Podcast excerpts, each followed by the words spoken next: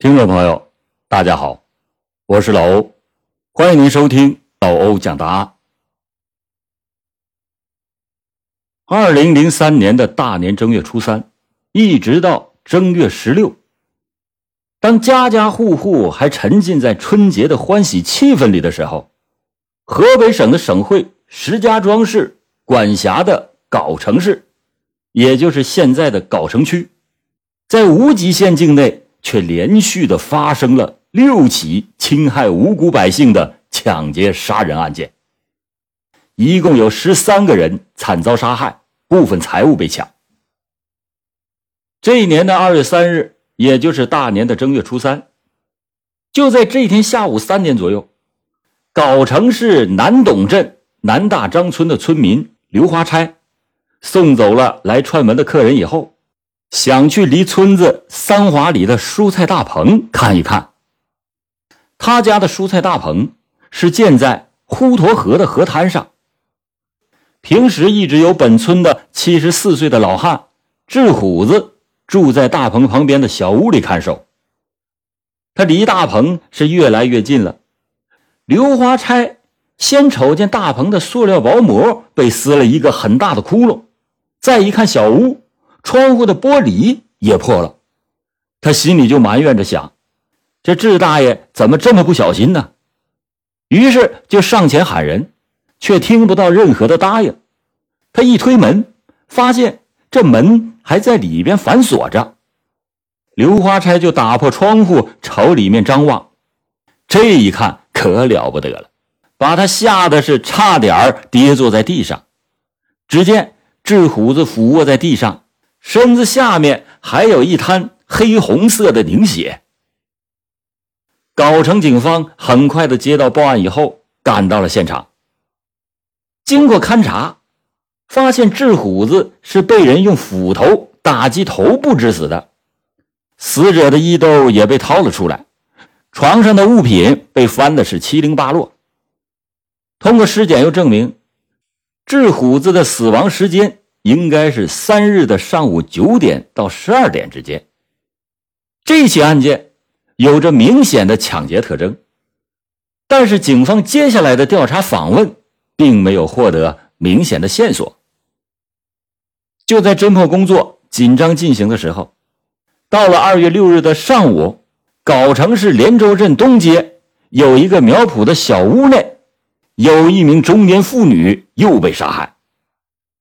案发的现场同样是位于滹沱河的河滩，周围是一片果树，南面距离藁城县城两华里，北面距离无极县界一百米。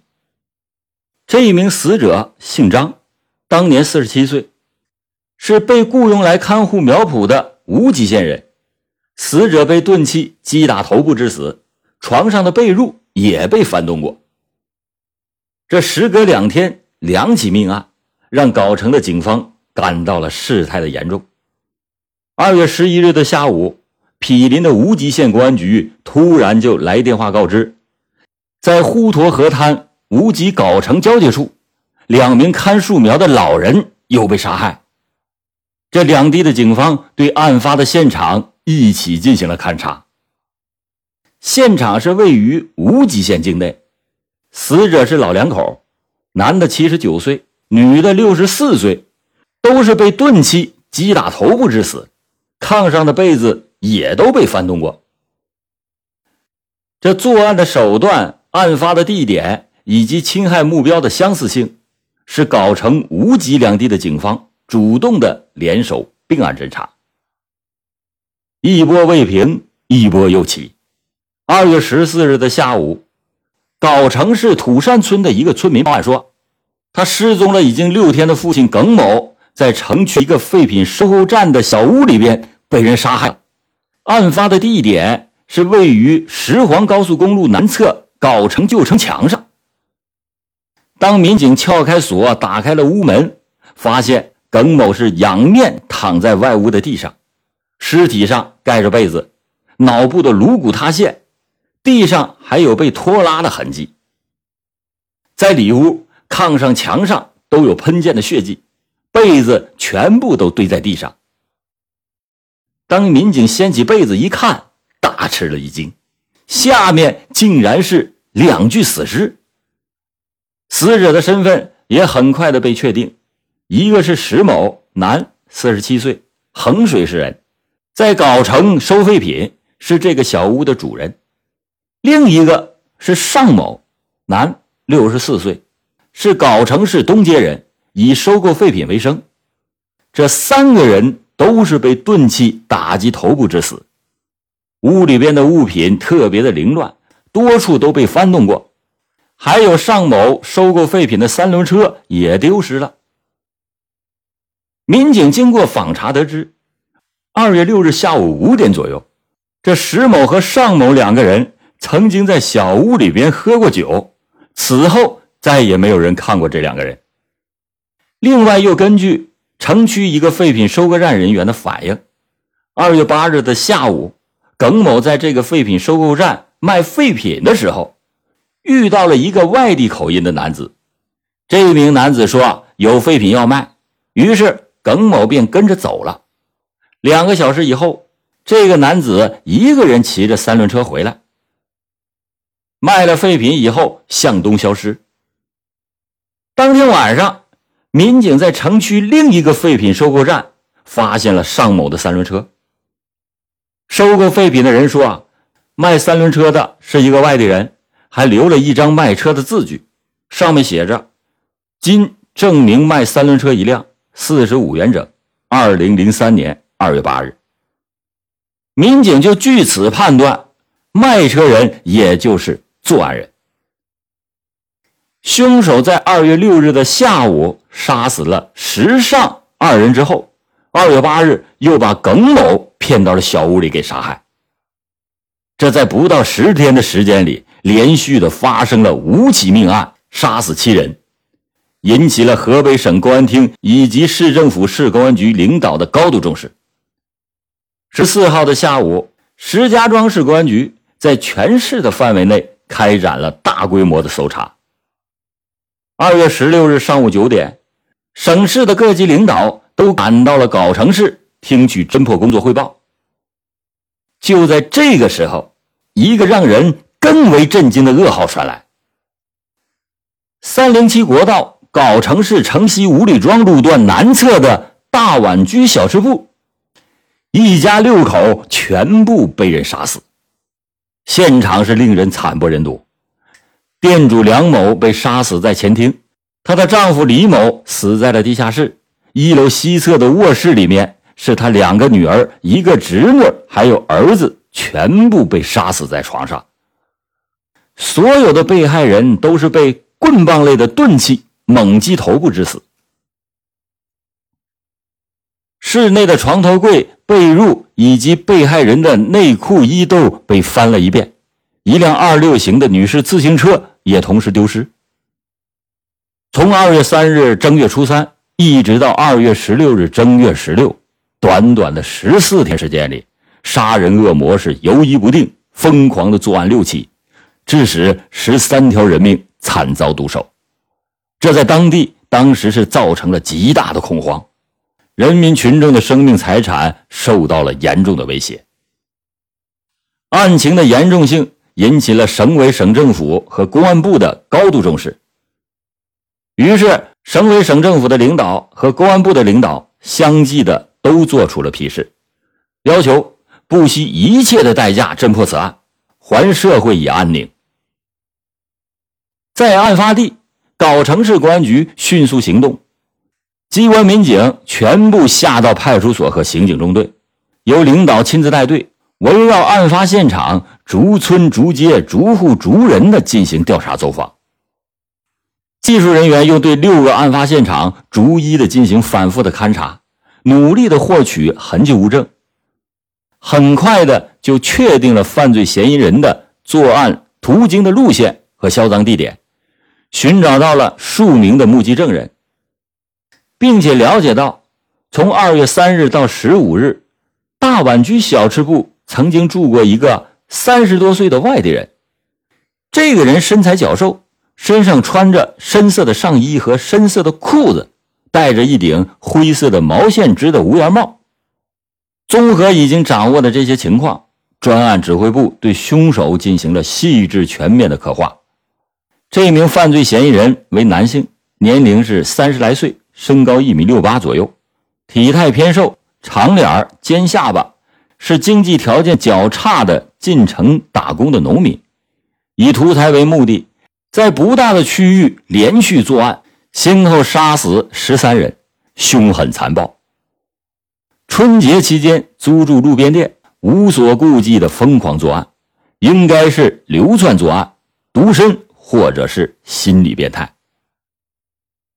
基于以上的这些分析，专案指挥部确定以案发现场为中心，以藁城、无极、正定、石家庄市区以及沿着三零七国道的晋州新集为重点，以藁城西北部和石家庄市区为主攻的方向。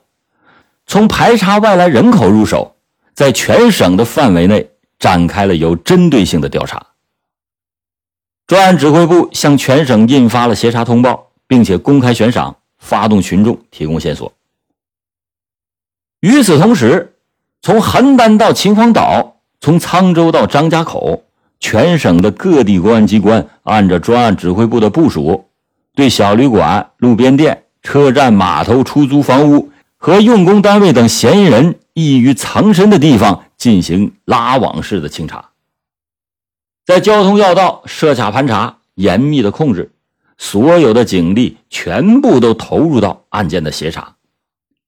一张缉捕犯罪嫌疑人的大网在燕赵大地全面的铺开，一条条线索汇集到专案指挥部，经过甄别以后，又被相继的否定。一个又一个可疑的人员纳入公安民警的视线，经过调查以后，又先后的被排除。从二月十七日一直到二十一日，短短的几天时间，专案民警就分析处理了线索上千条，辨认照片一百六十多张。但是，专案指挥部不得不面对一个非常严峻的现实：尽管对犯罪嫌疑人进行了分析刻画。尽管线索是纷纭而来，但是让案件有重大突破的线索依然是没有出现。这疑犯籍贯是哪里，姓甚名谁，逃向了何方，仍然是扑朔迷离。为了准确的判断犯罪嫌疑人口音地域范围，专案指挥部通过技术手段对多种方言进行辨别，最终。确定了犯罪嫌疑人是操着东北口音，于是调整了部署，把来自东北三省和内蒙古东部的人员圈入到了排查的重点。二月二十六日，专案技术人员再次的对大碗居的现场进行了仔细的勘查，在现场的垃圾堆中，意外的发现了犯罪嫌疑人丢弃的一些物证，在这些物证中。技术人员又发现了犯罪嫌疑人用手抄写的“石家庄圣洁家政服务部”等字样。专案指挥部敏感的就意识到，这是一条非常有重要价值的线索。排查一下子就聚焦到了石家庄的市区。石家庄市公安局要求分局对全市所有的家政保洁搬家公司。和浴池、小旅馆等地一处不落的进行过筛子，哪里出现漏洞就要追究哪里的责任。二月二十七日，桥西公安局首先的找到了石家庄圣洁家政服务部。根据老板提供的线索，他说啊，今年一月二十一日，有一个自称叫刘强的操着东北口音的男子到服务部来打工，他没有身份证。体貌特征和歹徒非常的相似，而且这个男子饭量是非常的大，一顿饭能吃八个馒头或者是一斤半的面条，但是干活却是非常的差，就连玻璃也擦不干净，仅仅是干了五天就被老板给解雇了。此后，这名男子又回来住过两次，腊月二十九走后再也没有回来。另外，根据服务部其他工人的介绍说，这个刘强性格孤僻，自称是吉林四平人，经常的是流露出谁要是对不起我，我就整死谁的情绪。大伙呢就谁也不敢和他接近。二月二十八日，大碗居案发现场丢失的那辆女士自行车，在石家庄火车站邮政大楼的西面被发现了。专案指挥部就分析，犯罪嫌疑人可能是乘火车潜逃，而且向南逃的可能性是非常的大。但是也有可能仍然是藏匿在石家庄或者是周围的县市伺机作案。为此，专案指挥部就兵分两路：一路坐镇石家庄，指挥市区排查加紧进行；另一路就沿着京广线南下，到邢台、邯郸进行督战。同时，又派出了三个专案工作组，分头的赶赴郑州、太原、济南开展工作。所有的参战民警深感责任重大，每个人的神经都处于高度紧张亢奋的状态，每天二十四个小时闻风而动，